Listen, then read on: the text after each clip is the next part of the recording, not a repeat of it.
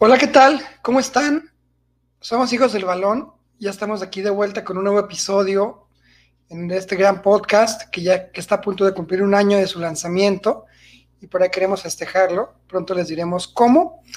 El día de hoy eh, queremos tocar un tema que de verdad eh, ya teníamos muchas ganas de platicarlo y ahorita con la Eurocopa eh, creo que está creo que es un tema muy importante porque Cristiano, por ejemplo, está a punto de retirarse, se puede decirlo, de competencias grandes, como puede ser la Euro Mundiales, etc.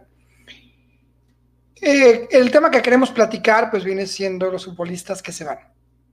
Hay futbolistas que, como en la vida, llegan, comienzan una carrera brillante y se retiran, a veces en 5, 10, 15, 20 años o hasta más.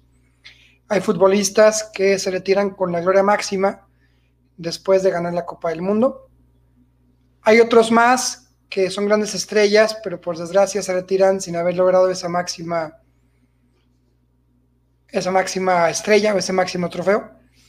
Hay otros más que aunque fueron campeones, se retiran dándole la espalda.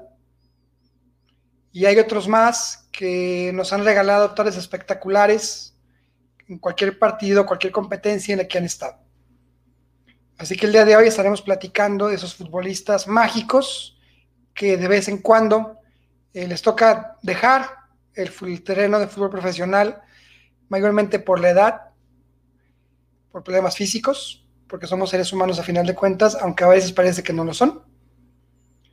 Y para tocar este, este tema, eh, quiero, por supuesto, invitar a mi compañero Jorge Ferreira y a mi amigo eh, Toño. Bueno, son mis amigos los dos, pero a Toño y a Ferreira, para que me acompañen en esta hora de este gran tema. Chicos, ¿cómo están?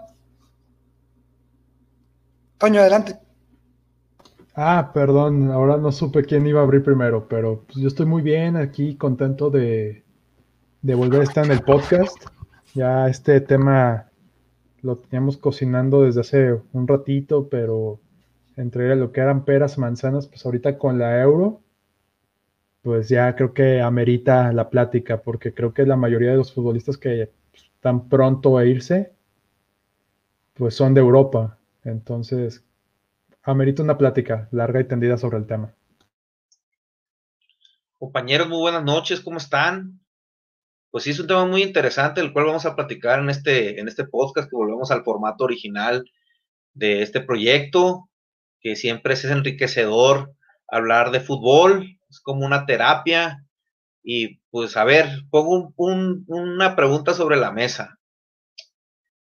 Esta época que estamos viendo a Mbappé, a Haaland, a las nuevas figuras, van a llenar el vacío de lo que, de los jugadores que jugaron hace 10 años atrás o 15? ¿O ustedes qué piensan? Yo creo que en nosotros, en particular en esta generación, pues en la que estamos los tres, fuimos de los más afortunados yo creo que de la historia esta generación, particularmente por lo que nos tocó vivir de estos dos grandes personajes, llámese Messi y Cristiano. Yo creo que esta dualidad, que, para mí es por obvias razones, porque, porque me tocó vivirla, es más grande quizás que Maradona y Pelé, aunque habrá quien no le guste, y habrá quien diga que fue que alguien fue mejor. Difícilmente se va a repetir de la misma manera y durante tantos años que si tú pones, por ejemplo, a Mbappé y Haaland, que son los más próximos aparentemente a ocupar esos, esos tronos que quedarán vigentes, pero quedarán vacantes, quedarán vacantes en 3, 4, 5 años. Es muy difícil, y con esto quiero comenzar la, la primera parte de este podcast, porque merece la atención platicar en estricto de estos dos grandísimos futbolistas Cristiano Ronaldo de Portugal, Lionel Messi de Argentina. Y vale decir, ¿son, ¿son ellos dos los dos más grandes futbolistas que nos ha dado el fútbol moderno? Toño. Yo creo que de menos en esta década pasada, la del 2000 al 2010, no es más, no, 20, finales del 2010 hasta el año pasado, año medio pasado, sí, porque, como tú lo dijiste al principio, nos tocó un cambio de época. Cada cierto tiempo se daba había uno, un jugador que dominaba esa época. En los 70 tal vez fue Pelé, no, un poquito más atrás, ¿no? En los 60 tal vez fue Pelé, en los 70 estuvo Cruyff con otras personas, Maradona no fue en los 80 fue finales de los 80 en los 90 fueron varios jugadores y ya en los 2000 bueno, finales de los 90 sí un Ronaldo, un Zidane y ya todo eso, esa época hasta el 2007, 2008, pues sí, un Zlatan, un David Beckham, no sé, hubo varios jugadores, pero ya a partir de que incursionan estos dos monstruos llamados Cristiano Ronaldo y Leo Messi, tú, tú ves los palmarés individuales, los récords de goleo, y siempre están ellos dos.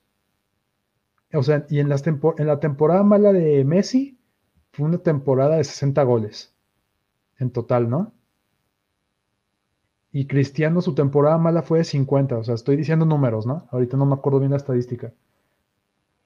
Pero va a ser muy difícil ver algo así otra vez en los próximos, no 10, 20, 15 años, yo me voy más, unos 30, 50 años. No sé, ¿cómo tú, qué opinas tú, Ferreira? No, pues tienes toda la razón, porque pues nunca esperábamos que, que se hayan alineado los planetas y que dos jugadores hayan sobrepasado la normalidad, podría decirse, porque como tú comentas, en los noventas, eh, a principios de los noventas, pues era el final de Maradona, pero llegó Romario, llegó Bebeto, llegó eh, Zidane, llegaron muchos jugadores que, que dominaban el fútbol y en los años 2000, pues llegó Ronaldinho, llegó Thierry Henry, llegaron muchos, muchos futbolistas que, eh, Fabio Canavaro, que que dominaba su época, como, que hay un, cierto tiempo en que hay jugadores que dominan esa época, pues. Y ahora, pues, con Cristiano y Messi, pues monopolizaron durante 15 años el fútbol, literalmente, o sea, y además eh, coincidieron en la misma época y jugaban en la misma liga, lo cual es muy complicado porque, porque quizás había jugadores, pero en diferentes ligas, que eran muy fuertes, pero no jugaban juntos, entonces y además juegan en equipos antagónicos, además, como lo, lo es el Real Madrid y el Barcelona, en su prime. Entonces, eh, yo pienso que en este tema hay que enfocarnos a estos dos monstruos del fútbol y como decía Toño, pues van a pasar muchos, no creo que pasen 30, 50 años, porque uno nunca sabe que un jugador que puede salir, pero pues yo pienso que en los próximos 20, 25, no creo que haya un dúo dinámico como Batman y Robin que jueguen a ese nivel, que eclipsen todos los récords, que ganen balones de oro, que lo hagan todo, que destrocen todos los récords. Mira, para poner un poco en contexto de esta paridad o esta similitud y de lo que nos estamos por perder, porque siendo honestos, Cristiano ahorita tiene 36 años, si no me equivoco, y Messi tiene 34. Entonces ya están en un declive en su carrera, ya no tienen la potencia que tenían hace 10 años, aunque sigue siendo superlativa y sigue siendo pues, probablemente mucho más que el 80% de los futbolistas en activo. Cierto es que ya no corren, no regatean tanto como antes, ya se vuelve un fútbol más, más pensante, creo yo, que, que de movimiento. Me puedo equivocar, pero creo que es un poco así, ¿no? realmente ya Cristiano pasó su época dorada que, que la tuvo con el Madrid. En la Juventus no ha destacado tanto como a lo mejor se pensaba, aunque sí lo ha hecho, debemos decirlo. Lionel Messi, jugador de, de un solo equipo durante toda la carrera, hasta ahorita por lo menos. Con el Barcelona se ha cansado de ganar títulos, aunque en las últimas temporadas ha acusado la falta de un equipo que lo soporte, malas decisiones de los directivos, pero ahí sigue hasta el día de hoy. Entonces, y parece que seguirá siendo el eje eh, central de ese, de ese equipo. Para poner un poquito en, comparativa, eh, Messi lleva hasta el día de hoy 745 goles y Cristiano lleva 783. Realmente 38 goles más en 15 años de carrera, pues creo que es algo casi parejo, ¿no? Goles sin penaltis, Messi lleva 646 y Cristiano 644. En asistencias, 311 Messi, 2.24 eh, Cristiano. Voy a poner pausa porque va a pasar el tren. Si quiere alguien habla en lo que pasa, porque perdón, pero vivo en la casa de las vías. Estoy adelante. No, pero es que está increíblemente brutales las estadísticas, o sea, y luego Messi es que el, el mayor goleador de la Liga Española, que el asistidor, y o sea, y luego eso pasa a, sus equipos, o sea, Messi es el goleador histórico de, de Argentina. Cristiano es el líder, el goleador histórico de la selección de Portugal. Ya, ya alcanzó el récord de máximo anotador en selecciones nacionales del mundo. Son de los máximos goleadores de Champions. Cristiano tiene más de 100 goles en Champions. O sea, no sé qué, no sé de dónde sacaron estos hombres. O sea, o qué chip les metieron para que jugaran a ese nivel. Porque sí, obviamente, digo, vuelvo a la comparación de antes en este Pelé, si el dato no me falla, se retiró a los 33, 34 años. Ya sus piernas estaban destrozadas, esa es una realidad. Maradona a los 34 ya estaba fuera. Su último torneo bueno creo que fue el Mundial de Italia 90. Ya en el 94 ya no llegó bien y fue después que dio el positivo por drogas y pues, bye bye, ¿no? Cristiano a los 36 se sigue viendo bien, físicamente juega bien.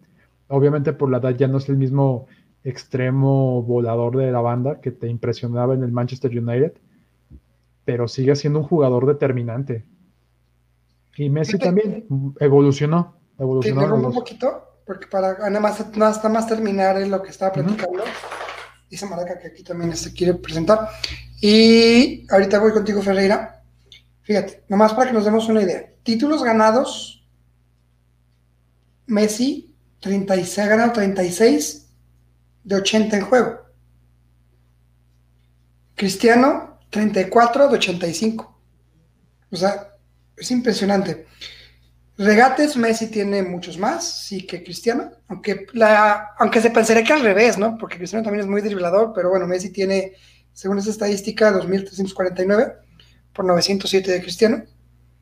Bota de oro, 6 Messi, 5 Cristiano. Y, así, si nos vamos a, partidos, Messi 925, Cristiano 1072, promedio de goles, .81, .73. Es decir, realmente las diferencias acaban siendo muy mínimas.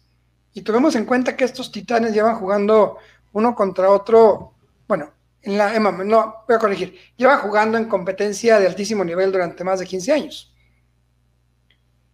Así que, ¿de dónde sacaron, de dónde salieron estos, estos jugadores que únicamente se veían como Tom, no, pero como Oliver Atom y Steve Hugan, los supercampeones? De verdad es algo, es algo impresionante que creo que debemos de agradecer a la vida por, por permitirnos disfrutar tantas tardes mágicas de Champions, de Liga Española, de liga italiana, de partidos de cualquier índole con este par de, de enormes jugadores, Ferreira. Sí, definitivamente, pues a lo mismo, a lo que comentaba anteriormente, pues, pues estos dos jugadores, estos dos monstruos del fútbol, pues monopolizaron el juego a su antojo, destrozaron récords, o sea, lo hicieron ver fácil, pues. Eso es lo más, eso es lo más difícil de hacer, hacerlo ver fácil y se nos hace ver fácil de que decir que Messi metió, por decir, 34 goles es un mal año, no, para nada, para muchos jugadores sería un gran año, pero es el estándar que pusieron ellos dos, pues, pues fue brutal, es brutal además y, y si tú ves físicamente cómo está Cristiano y cómo está Messi, pueden jugar 10 años más, pero, pero a lo que van, a lo que vemos, pues ya están entrando en una etapa final de su carrera en la alta competencia, obviamente, no quiero decir que se vayan a retirar en uno o dos años, pueden jugar en ligas de menos exigencia, tal vez en la MLS, no sé, la Liga Asia, no sé dónde puedan jugar, porque no creo que Cristiano Ronaldo se retire eh, próximamente o Messi, pero, pero vamos a ver qué pasa. Somos unos afortunados de verlos jugar. Varias canas verdes me sacó Lionel Messi, la verdad pero tengo que reconocer de que, de que fuera de serie Cristiano Ronaldo ni se diga. Es como la, la, la, como los dos polos, pues como el yin y el yang. Una vez escuchaba una declaración de Carlos Tevez que decía que Lionel Messi era el típico chico que no estudiaba para el examen y sacaba 10. Que se le facilitaba el fútbol pues de una manera innata. Y Cristiano Ronaldo tenía que ser el, obrero, el, que trabaja, el que sobretrabaja para alcanzar a, al chico que no estudia, pues me explico. Eso quizás sea la, la, gran diferencia entre los dos, pues de que Cristiano Ronaldo tuvo que trabajar 10 veces más que Messi y Messi tenía el talento de una forma pues innata, pues, por decirlo Pero hay un punto en común en ambos jugadores y creo que de esto pueden aprender muchísimo eh, cualquier jugador que, que busque destacar en un medio tan complicado como es el fútbol profesional y la parte de la disciplina. Porque a su, a su, modo, por supuesto, no podemos compararlos físicamente porque Cristiano Ronaldo pues es un Adonis y Messi tiene un cuerpo atlético, como envidiable también, pero no como Cristiano. Pero ambos jugadores se han mantenido en la mayor, la mayor posibilidad lejos de las cámaras, lejos de, la, lejos de los lujos, lejos de la ropa estrafalaria, lejos de las supermodelos, por así decirlo, con todos los gossips que salen muy seguido de muchos jugadores. Se han mantenido concentrados. Messi porque es un chico que desde muy niño nació pegado a un balón y es fantástico verlo y juega por amor al fútbol, Y Cristiano porque tiene un amor eh, poco antes visto por la disciplina deportiva, por el físico que tiene, por cuidarse. Más allá de que tome agua, pura agüita o tome lo que sea, pues es un jugador demasiado disciplinado, que, se, que llega antes de los entrenamientos, que se va después, que se ha sacrificado muchísimo para llegar hasta donde ha llegado y, que creo que difícilmente volveremos a ver en muchos, muchos años a una competencia tan férrea por entre dos o más jugadores por demostrar quién es el mejor. No sé ustedes qué opinan. No, sí, o sea, yo, yo estoy de acuerdo en eso, o sea, no, no sabemos cuándo nos pueda volver a tocar esto. Messi es un cuate que no siempre se ha dicho que si tiene algo que, porque hay momentos donde dices, este tiene algo. Dicen que Asperger o algo, no sé, no me consta, no lo conozco, no puedo no se puede diagnosticar a alguien por nada más por entrevistas y cosas así. Pero de que tiene un, un don, algo, que lo hace jugar fútbol como los dioses, algo tiene. Y Cristiano, el talento lo tiene, siempre lo ha tenido, pero él lo trabajó. Él explotó, llevó su cuerpo y yo creo que su mente a, niveles donde pues, por algo se sigue manteniendo ah, físicamente a los 36 años, porque ¿cuánto futbolista no hubo en su momento que a los 36 años, y puede ser de cualquier país, pero yo me acuerdo de uno que a los 33, 34 ya estaba retirado aquí en México y jugaba en la Liga de Ascenso, en la antigua Liga de Ascenso. Este, o sea, tiene todo que ver, todo lo que hizo eh, de joven lo, se está viendo reflejado ahorita, ¿no? Por eso yo ahorita lo que comentaba Ferreira, o sea, que a lo mejor buscarían una liga de menor nivel. De Cristiano no lo sé, yo estaba el rumor de que podría volver a volver al Manchester United o que podría ir a Portugal al Sporting. Si se va al Manchester, sería y llegar al máximo nivel. Y si se va a Portugal, sí sería un nivel abajo, dos, tres niveles, pero también sería una liga competitiva. La verdad, yo ya digo, si a mí me preguntas quién me gusta más como futbolista, me quedo con Messi, totalmente. Pero si me preguntas con quién me quedo como atleta, me quedo con Cristiano Ronaldo. Es lo que yo creo.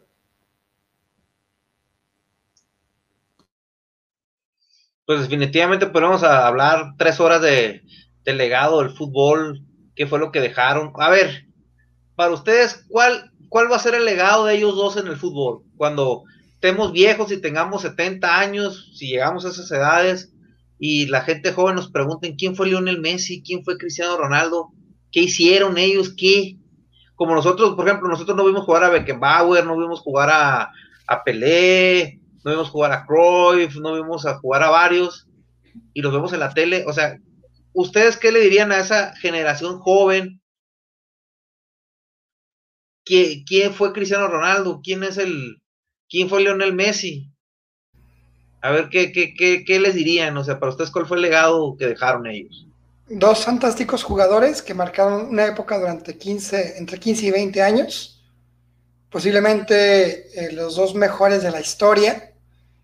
Que tristemente se van a ir sin levantar la Copa del Mundo. Hay que ver qué pasa en Qatar, pero puede que no. Entonces, pero sin embargo, pero si, si así en una frase serían dos increíbles jugadores que nos dieron tardes mágicas de Champions y, partidos impresionantes y goles para ver y recordar en cualquier plataforma, YouTube, de streaming o lo que tú quieras.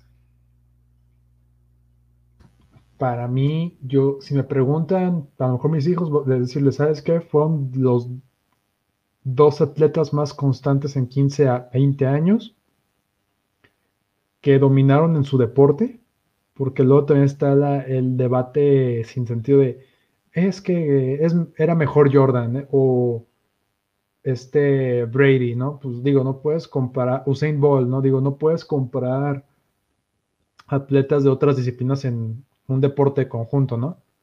Bueno, que a lo mejor no hicieron de equipo, pero son disciplinas diferentes. Pero que llevaron sus equipos a a ser muy constantes, a un protagonismo que a lo mejor ya tenían, pero los llevó más allá. O sea, seamos honestos, yo creo que también el Barcelona es uno después de, de Leo Messi, porque yo difícilmente ves un club que, que, esté, que gire todo su proyecto en un solo jugador y si está el rumor de que se va, no, o sea, buscan hacer la estructura financiera para que todo gire en torno a él.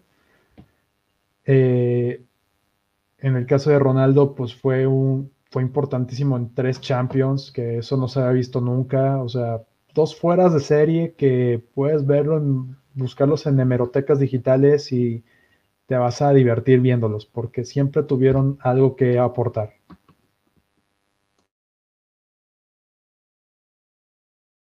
Pues bueno, hay que hablar de, de más jugadores, no solo es Cristiano y Messi. Aquí tengo una lista muy importante de, grandes jugadores que no tuvieron quizás el spotlight de, eh, de Cristiano y Messi. Vamos a, comentar de una manera resumida, a ver qué opinan ustedes, compañeros, amigos, de, de la influencia que tuvieron varios jugadores en la cancha. A ver, vamos a hablar primero de Sergio Ramos. Vamos a hablar de España, de esa España campeona del mundo 2010 que ya poco a poco se están empezando a retirar varios, ya quedan pocos de ese gran equipo y que obviamente le dieron un aporte al fútbol grandísimo desde el 2008 que ganaron la Euro y luego ganaron el Mundial y luego volvieron a ganar la Euro, ya después se vinieron para abajo, pero, pero esa generación yo pienso que es de las más fuertes de los últimos años del fútbol, ya se nos retiró Xavi, ya se nos va a retirar Iniesta, ya se nos están retirando varios a ver, ¿qué opinan ustedes? Vamos a empezar tú, Alonso, barcelonista. Eh, ¿Qué opinas de, por ejemplo, te voy a poner en la mesa a Sergio Ramos? ¿Tú crees que es de los mejores defensas de la historia? Mira, para empezar, quiero que lo visualicen que España fue campeona del mundo hace 11 años. Ok. O sea, qué rápido pasa el tiempo. Hace 11 años del Huaca Huaca y Shakira. Imagínate, ya estamos viejos, ¿eh? Ya, ya. Entonces, eh, ya no te digo de cuando comenzó este ciclo mágico de, España, pero es imposible hablar de este ciclo de España sin, sin hablar del, del número 4 de la selección española, que es Sergio Ramos. De este líder del Madrid, de, este, de esta persona que también está hecho un tarzán, impresionantemente el físico que tiene. Muy criticado a veces, pero si algo no le puedes quitar no puedes criticar a Ramos, es el profesionalismo y es el liderazgo que asumió tanto en el Madrid como en la, como en la Roja. Y que difícilmente alguien va a llegar a llenar ese hueco. Lo va a decir textualmente, perdón por la palabra, por los huevos que le ha puesto Ramos durante toda su carrera, jugando y, y llevando al Madrid a finales de Champions y consiguiendo títulos a base de goles, aunque es defensa y poniendo el punto honor cuando hubo que ponerlo. Se va a extrañar Sergio Ramos ahora que se va al Madrid. Dicen que se va al City o que se va al PSG o al Bayern Múnich. No lo sé, pero sí sé que el Madrid lo va a extrañar muchísimo.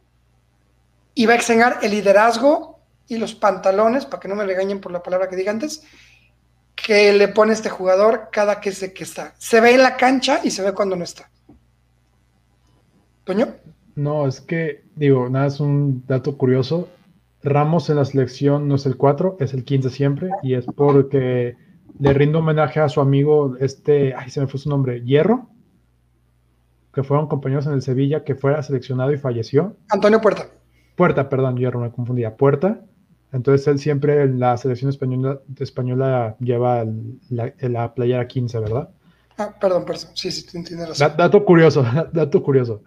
Este, no, es que Ramos para mí es un jugador muy bueno porque también empezó siendo lateral derecho. Él no era, no era central.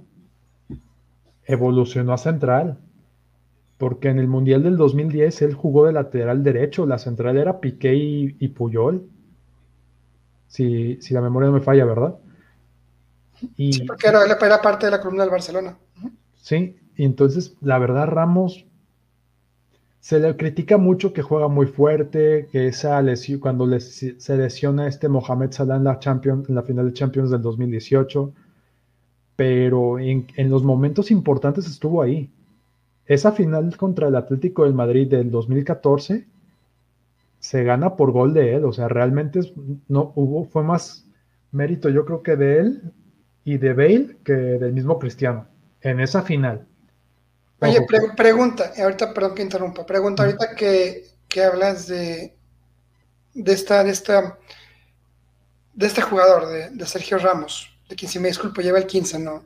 En la selección aunque uno sea hincha del Barcelona, como es mi caso, creo que hay que darle el mérito. Más allá de los colores, creo que hay que darle el mérito al gran futbolista que es.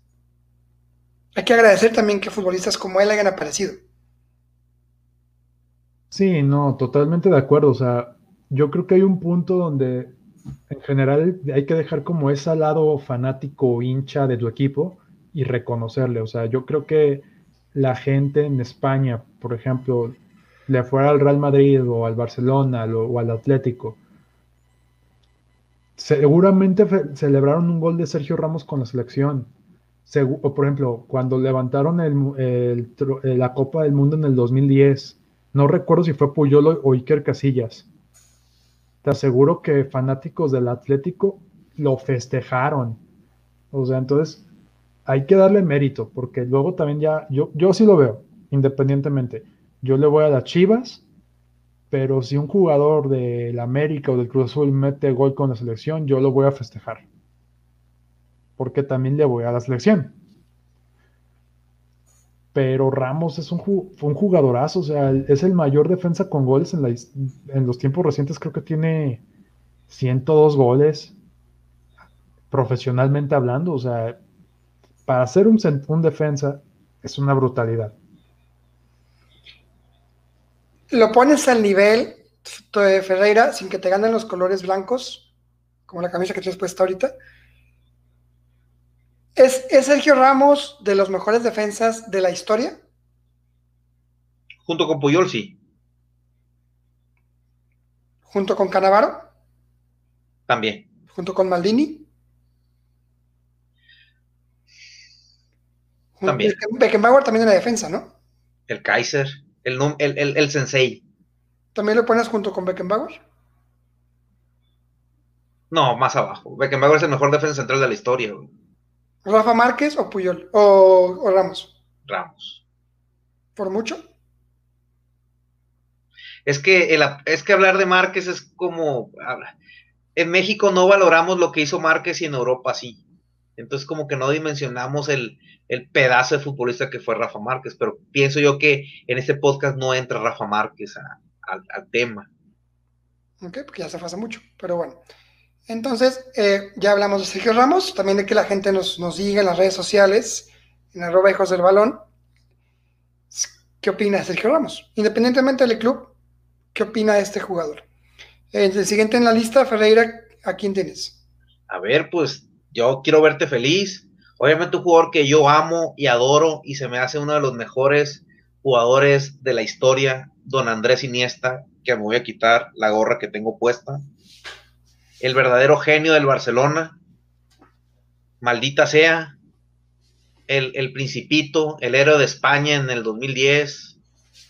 Yo lo amo, Andrés Iniesta. Para mí. Quiero que veas, ¿eh? Voy a quitar los audífonos, quiero que veas. Pues, por supuesto, por supuesto, totalmente. Y para ponerme de acuerdo contigo está difícil. Está cabrón, ¿eh? Está, cabrón. está difícil, está difícil porque varias canas verdes me sacas, pero eh, yo pienso que hablar de Andrés Iniesta es hablar de el fútbol puro, el fútbol simple, el, un tiempista en toda la extensión de la palabra, un hombre que dominaba la media cancha, que jugaba muy fácil, jugaba muy fácil, tenía una visión del juego muy, muy buena que le permitía saber qué hacer con el, con el balón en determinados momentos del juego. Obviamente Leonel Messi fue muy ayudado por Iniesta, siempre lo he dicho, que Messi solo no podría, que esa media cancha le ayudó muchas veces a Lionel Messi, entonces yo pienso que don Andrés Iniesta, y no lo digo porque sea más grande que yo, lo digo en forma de respeto, es de los jugadores que se van a retirar próximamente y que siento yo que el fútbol no le ha dado el reconocimiento que se merece. Cuando Messi es, cuando Messi, Xavi e Iniesta son los mejores jugadores del mundo, según la FIFA, o según que fue, según la FIFA o según France la FIFA, ¿no? Los dos. Yo creo que en ese, en ese premio sí le roban el reconocimiento a Xavi o a Iniesta, cualquiera de los dos, porque acaban siendo los artífices del fútbol, del tiki-taka del Barcelona. Exactamente.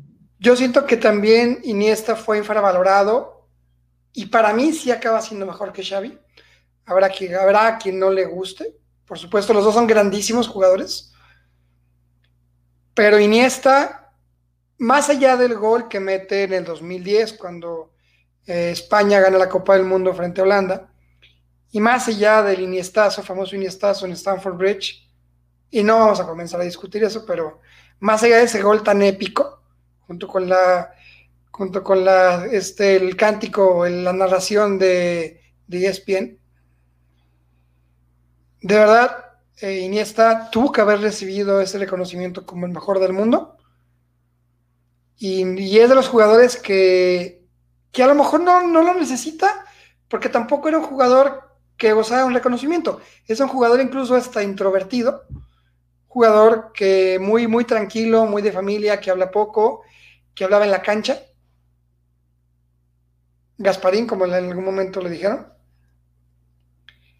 Entonces, creo que también nos estamos ya despidiendo casi de un futbolista que ahorita ya está en sus últimos partidos en Japón con el Vissel Kobe, pero que también siento que fue injusto el Barcelona con él cuando no entré en planes, cuando todavía tenía mucho fútbol que dar.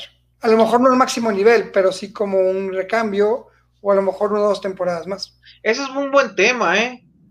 Por ejemplo, cuando la edad te llega y le tienes que decir adiós a un futbolista que dio mucho por el club, ¿Cuál es el tacto que tienes que tener para decirle, nos diste mucho por el club, pero ya tienes que hacerte un lado? Para ti o para Toño, ¿qué piensan ustedes que debe ser el... Porque un jugador no puede ser, no puede estar por encima de la institución. Por más que seas un crack fuera de serie. las, personas pasan y las, y las instituciones quedan.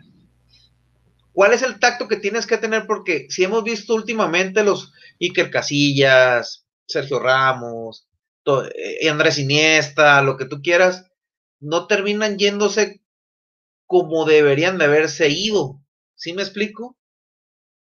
Porque son jugadores fuera de serie, pues.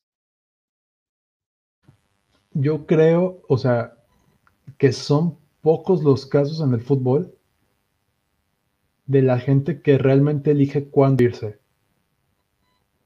Y yo, o sea, el, caso que se me viene a la mente no fue futbolista, pero supo en qué momento irse, fue Sir Alex Ferguson. Creo que es de los pocos casos que dice, ¿sabes qué? Hasta aquí llegué, di todo lo que tenía que dar, saqué agua de las piedras, me voy en este momento y no hay un poder humano que me haga volver.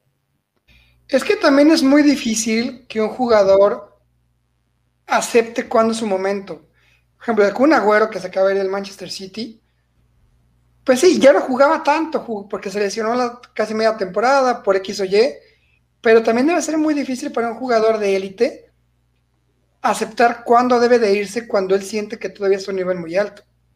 Sí, no, es que sí, sí es muy dificilísimo hacer eso, o sea, y, también considerando que muchos futbolistas, pues es lo único que saben hacer. Yo Perdón, Cristiano, por ejemplo, cuando sale del Madrid, sí, de mala manera, por la puerta de atrás, porque hay que aceptar, el Madrid no sabe despedir a, sus jugadores. Eh, entre comillas. Ni a Raúl, ni a Casillas, ni a Cristiano. Pero ¿cómo, pero ¿cómo los despides? Ni a, ni a, Sergio Ramos tampoco. Ese es el punto. O sea, al final son empleados los futbolistas. Suena medio cruel, pero es la verdad. Entonces, ¿cuál es el tacto que tienes que tener para decir, ya llegó tu hora, ya es momento de que llegue la nueva generación. Es difícil, claro que es difícil porque como tú comentas, Alonso, eh, pues el jugador piensa que está teniendo nivel para seguir jugando en, la élite. Y quizá los equipos quieren ya que entre la nueva generación y que esos jugadores que ya están grandes le están tapando la entrada a los, nuevos prospectos. Pues sí es un tema complicado, pero ahorita que, hablas de, jugadores que están mucho tiempo y que tapan a prospectos, creo que en esta lista de jugadores tenemos que incluir sí o sí al grandísimo Gianluigi Buffon. Buffon, tiene cinco años jugando extra. Ahí te va. Eh, un tema, una, una, una, una cosa que se me hizo muy curiosa de Buffon, ahorita antes de platicar de su historia, es el único jugador que aparece en los FIFA desde 1995. Ha estado en todas las ediciones desde 1995. Es un fuera de serie. Porque ahí él tenía creo que 17 años, si no me equivoco. Ahorita pues ya tiene como 80. Y, tiene 43, creo. Pero ya se va al Parma, donde él debutó, lo cual nos hace pensar que ya estaría o dos temporadas diciendo adiós a las canchas. Ya se retiró de la alta competencia, por así decirlo. Es cuando no aceptas qué hacer. Porque es otra buena pregunta. A veces los futbolistas, a pesar de que ganan mucho dinero, una vez decía Luis García en una entrevista que le hicieron, porque él se retiró a los 30 años. O sea, se retiró a los 30 años porque ya no quiso jugar fútbol, ¿no? Y una de, las cosas que decía Luis García, que le daba como un consejo a los futbolistas, es prepara tu salida, decir. ¿Qué es lo que vas a hacer después del fútbol? Y quizás esos futbolistas que tardan mucho en retirarse cuando ya no tiene caso, por ejemplo, que juegue bufón, es como manchar su legado, me explico, ya, como que sí está bien, porque es respetable que sigan jugando, porque... Pero esos jugadores que llegaron a un nivel tan alto, ya luego jugar por jugar, como que, o ¿qué opinan ustedes? ¿Ustedes piensan que manchan su legado? ¿Nos da lo mismo? ¿O qué? Yo no creo que manchen el legado, pero... Porque a lo mejor también la posición de portero te permite extender más la edad. Sin embargo, ¿qué edad dijiste que tenía? ¿40 y qué? 43 según yo. 43 años. También me pongo a pensar cuántas generaciones de porteros no destacaron hasta donde pudieron haber llegado, por, no por culpa de Buffon, porque Buffon pues es el portero y lo ponen y él se esfuerza por estar ahí. Y ha demostrado siempre estar a la altura. Pero ¿cuántos porteros no habrán querido destacar y a lo mejor por la sombra tan grande que tuvo Gianluigi Buffon, no han podido o no pudieron? O por la misma calidad que tenía como jugador. También ponte a pensar en eso, o sea, tenías un cuate que te daba seguridad bajo, bajo los tres postes y decías, pues que nadie le puede, no, no, no veo que me den lo mismo que me da él, ya sea el liderazgo, esa capacidad técnica para el juego, o sea, visión, o sea, son varios factores, o sea, yo siento que la tirada de Bufón ahorita ya con esto de irse al Parma, sí, como dijo Ferreira, es ya exigencia tranquila y el, Mundial en Qatar, también para llegar a los cinco mundiales. Pero no va a llegar a Qatar, no, creo que llegue a Qatar. No creo que llegue, ¿eh? No, pero obviamente si... si no, y ya jugó los cinco mundiales, ¿eh? No. Ya lleva cinco. Sí. Ah, ¿sería el sexto? Sería el sexto. A ver. 98, 2002, 2006, 2010. No. En el 2002 jugó. Sí. 2006 campeón del mundo. Ajá. 2010 jugó. 2014 jugó. Ajá. 2018 Italia no pasó al mundial. Sería el quinto. Se me hace que en el, en el 98 jugó también. A ver, dámelo. Chécalo mientras, pero la verdad, imagínate, puedo pensar como Donnarumma, que es el, portero titular, eh, la sombra que significa tener a alguien, porque ¿cómo le puedes competir a una persona que, voy a decirlo entre comillas, es un sabio de la portería? Es una persona con una experiencia, un colmillo, un entrenador de campo, que, que, dé una confianza absoluta casi a cualquier equipo, pero que no deja de tener ya 43 años. Eh, sí, sí jugó en el Mundial del 98. Lo que tengo en duda es si jugó o nada fue como... Pues tenía que 10 no, como 20 años, ¿no? Sí, sería como el mismo caso de Ronaldo que fue al Mundial del 94 y no jugó porque tenía 17 años. hay que checar ese dato habría que checar, pero bueno, independientemente de si jugó ese mundial o no, eh, creo que también es una, uno de esos porteros tan carismáticos, aparte el nono, como le, le ponen en Italia, el abuelo, el buen ¿no? que se van a extrañar cuando se vayan. Te voy a hacer una pregunta. ¿Casillas o Bufón? Ahí está buena la Bufón. A ver, la voy a poner más fácil. ¿A quién pondrían en su equipo de FIFA? ¿A Casillas o Bufón? A Casillas. Toño. Casillas. Yo ya me quedo con Bufón. Es que está bravo, pues sí, pues, o sea, ¿en qué nivel de la historia del fútbol pones a Bufón? En cuanto a porteros. En los porteros. ¿En top 5? Sí, yo también, yo lo pongo en top 5. O sea, si lo sitúas junto con Casillas, ¿a quién, quién más puedes poner? ¿A, a Peter Schmeichel? También. Pero no, Peter Michael no, no está en esa élite. No, no está en más abajo. Está en esa plática. ¿A Levia Chin? También. Mm, no sé, no, no, ahorita no se me vienen a la mente más porteros, pero en un top 3, top 5 sí lo pongo. Sí, definitivamente Buffon es de los mejores porteros de la historia, sin duda, o sea. Y que, y que lo sigamos viendo jugar, pues es, es, es, es padre, es, es bonito porque el, legado que dejó y que va a dejar en la portería, porque es una posición donde hay muy pocos cambios y tú te das cuenta por eso, pues, o sea, un jugador de campo como que da más pie a, a, que haya más jugadores, pues, que haya más variedad y en los porteros, pues, no existe ese caso. Te puedes quedar ahí muchos años y darle en la torre a varios prospectos jóvenes, como Donnarumma, por ejemplo, que ahorita pues, está creando su propia historia que esperemos a ver hasta dónde llega. A ver hasta dónde llega, pero también es un chico con mucho prospecto, que al principio sí, por supuesto, tuvo ese, tapón, creo que es imposible de, superar. Habría que ser un portero el mejor de la historia, yo creo, en Italia, para poder ser, para poder quitar a Buffon, a menos que la edad quitar a Buffon, que es lo que creo que al final pasó.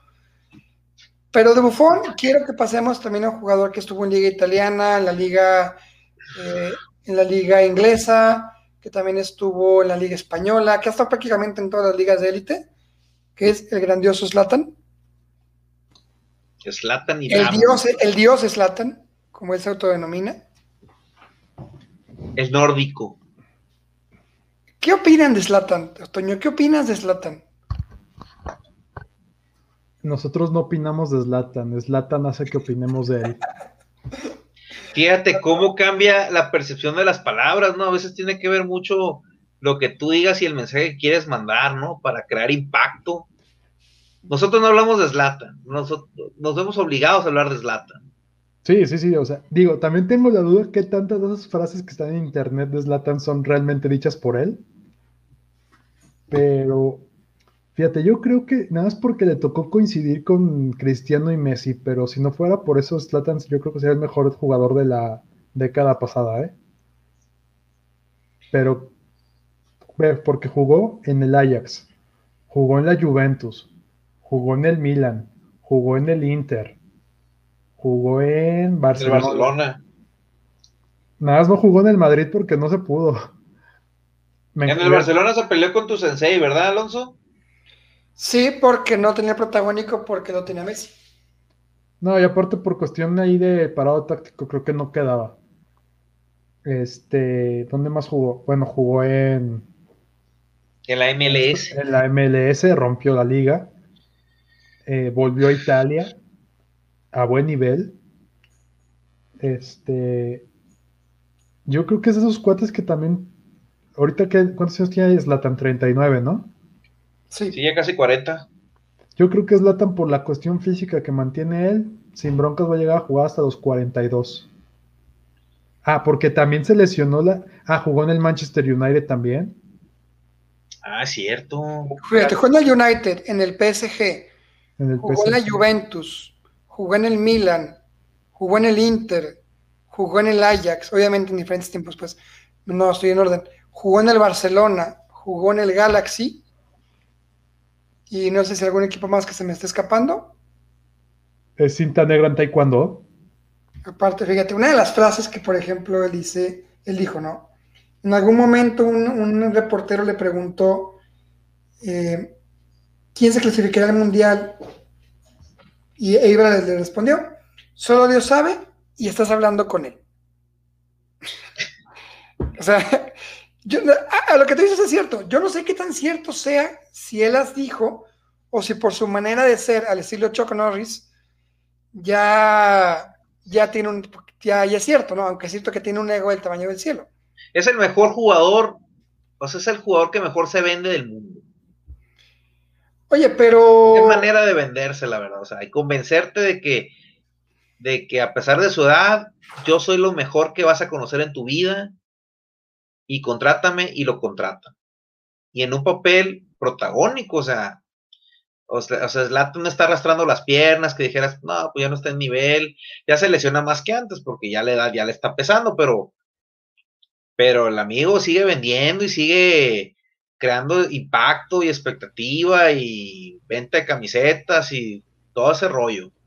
Oye, ¿es, injusto que Slata no haya ganado algún premio como mejor jugador de la, del año, de algún año? ¿O le faltó algo? Yo pienso que le faltó algo. Pero también... Porque goles metió, no, no ganó tantos trofeos, ah no, mentira, ganó casi en cada lugar en el que estuvo. Pues ganó, ganó, en Inglaterra, ganó en Holanda, ganó en España, en Italia, en Estados Unidos, creo que no. Entonces, ¿qué le faltó? O sea, dices que le faltó algo, ¿qué le faltó? Es que le pasó algo que no lo pudo evitar él está en la misma época de Messi y de Cristiano. Es que vuelvo lo mismo, nada más porque le tocó convivir con esos dos monstruos. Pero yo creo que sin broncas, Zlatan es un es el top 3 de esta generación, ¿eh? ¿Quién será más egocéntrico, Cristiano o Zlatan? Ay, me encantaría meterlos en un cuarto, ahí a ver qué. Eh, ¿Quién, dirá yo soy el papá de los pollitos? Me encantaría verse insultándose mutuamente y el primero que se ría pierde. ¿Tú qué crees, Alonso? ¿Tú qué crees, Toño? ¿Que Cristiano o Zlatan? No, yo creo que es Latan. Yo creo que Zlatan tiene un ego ¿Se te hace mejor jugador Zlatan que Cristiano? Ah, no, dijiste ego, no, a mí me gusta más Cristiano. En, el ego, en lo que tú quieras. Como ahorita le pregunté a Alonso, eh, Casillas o Bufón. No, yo creo que como futbolista, a lo mejor. Como futbolista completo, creo que Cristiano, pero como delantero, creo que Zlatan es mejor. ¿Tú, Alonso? Como futbolista es más completo Cristiano. Es más atlético todavía Cristiano, por así decirlo, como me puedo equivocar, pero porque es cinta negra en taekwondo Slatan y seguramente te sabe todas, todas las otras marciales había así por haber. Pero como futbolista, sí es más completo Cristiano. ¿Qué pasa si Slatan le quitas la parte del ego que tiene? Posiblemente no sería tan mediático. Y posiblemente pasaría la historia como sí jugador muy completo, pero no tan, tan idealizado como realmente se tiene. Definitivamente, pues es que cada futbolista tiene su personalidad, pues si nos vamos a la personalidad, nos vamos a, una manera introvertida como lo es Messi, como lo es Iniesta, a una forma egocéntrica como es Cristiano, como es Slatan. Es su esencia, pues su forma de ser. Si les quitas esa esencia, no va a ser lo mismo. Exactamente. Y bueno, ya para ir cerrando este, este podcast, antes de pasar a los mexicanos, ya para finalizar el tema, también, eh, ¿quiénes, más están por cerrar un ciclo tan maravilloso en el fútbol? Busquets, campeón con España en, 2010, que sigue siendo parte muy importante de la medular de la, de la roja, pero, pero también ya tenemos que aceptar que el fútbol no es el mismo de antes. También Luis Suárez, 34 años, que sigue en la élite, pero no le falta mucho. Lewandowski, 32 años, Todavía le quedan algunos más, pero ya posiblemente es uno más al que fue, fue injusta la época en la que nació, porque también tuvo que haber sido posiblemente de los más reconocidos y haber ganado un mejor jugador del mundo del año. Ribery, 38 años, Luca Modric, 35 años, Manuel Neuer, 35 años, ¿quién más? Thiago Silva, en el Kun David Silva, son, son, algunos de los jugadores tan, tan maravillosos que esta generación nos dio durante más de 10 años, la mayoría de ellos, que han pasado por el Chelsea, por el Manchester United, por el Barcelona, por el Madrid, por equipos top. Algunos han sido campeones del mundo, algunos no lo han, no lo han sido, o ni lo van a hacer posiblemente, pero creo que, creo que eso ya es una cuestión aparte porque lo que han dado a sus equipos, lo que han dado a sus selecciones, creo que es lo que al final de cuentas acaba hablando por ellos. Y es un legado maravilloso para que así como nuestros papás hablaban de Beckenbauer, hablaban de, de quién más, de Maradona, hablaban, no sé, de jugadores de la historia, del, del 86, del 90, etcétera, de los 70 pues creo que nosotros cuando tengamos hijos, cuando platiquemos ese fútbol que nos tocó vivir, pues hablemos de estos grandes jugadores. Y me gustaría cerrar este, este tema hablando también de los, de los mexicanos que ya también están en la rampa de salida, que a lo mejor es complicado que acaben llegando a Qatar, pero que también han sido dignos representantes del fútbol azteca en México y en el extranjero. ¿Con quién nos quedamos, Toño? ¿Con quién dirías, híjole, ya se van y lo vamos a extrañar? Yo creo que la gente mexicana, yo creo que ya este es su último mundial, el de Andrés Guardado. También curiosamente va a ser un cinco copas de ese selecto grupo. Y es que ya muchos de esa generación llevan de salida, pero yo creo que los que sí dos que voy a extrañar es Guardado y Ochoa.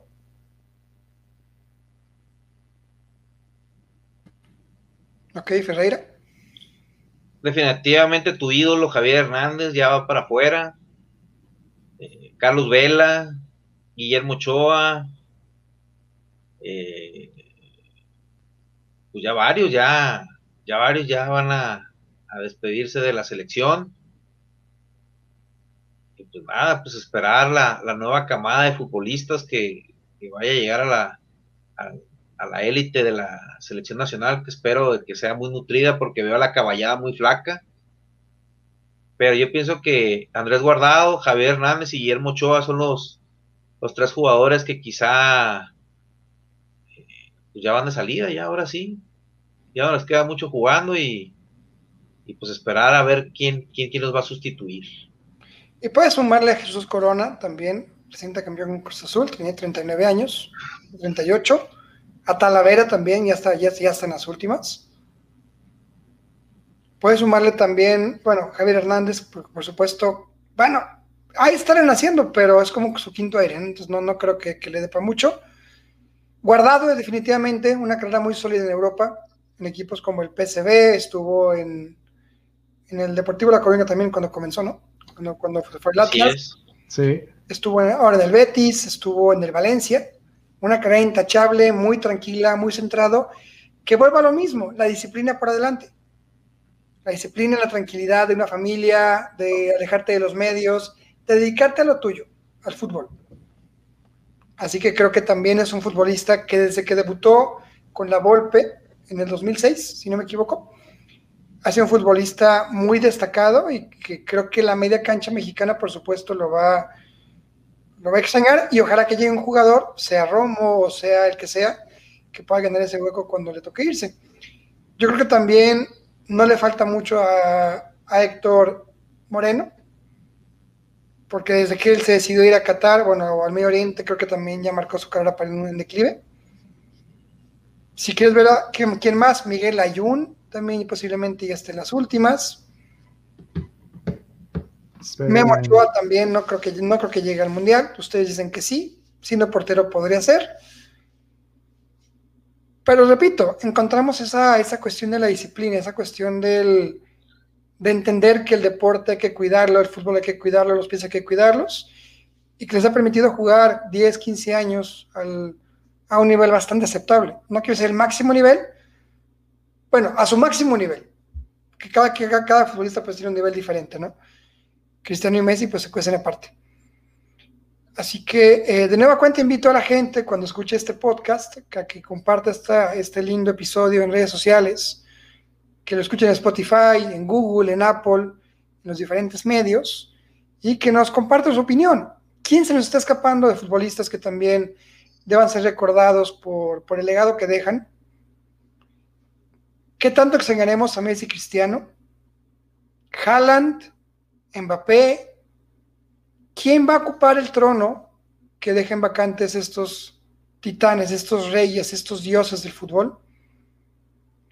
¿Qué lugar merecen Cristiano y Messi en la élite del fútbol mundial? ¿El 1 y el 2?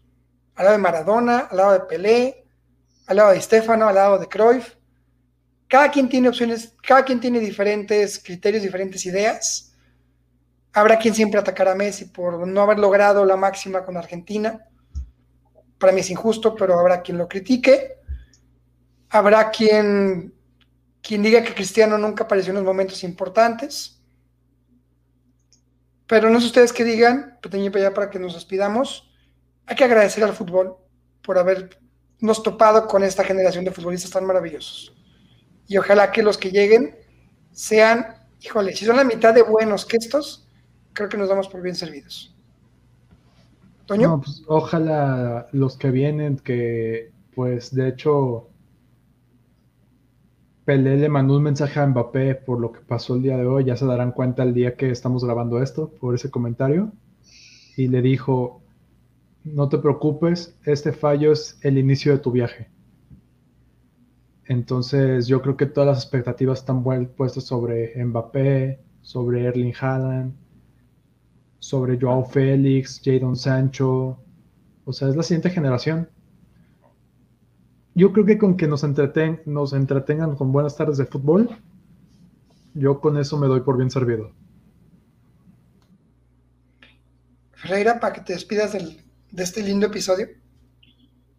Pues nada, hay que esperar.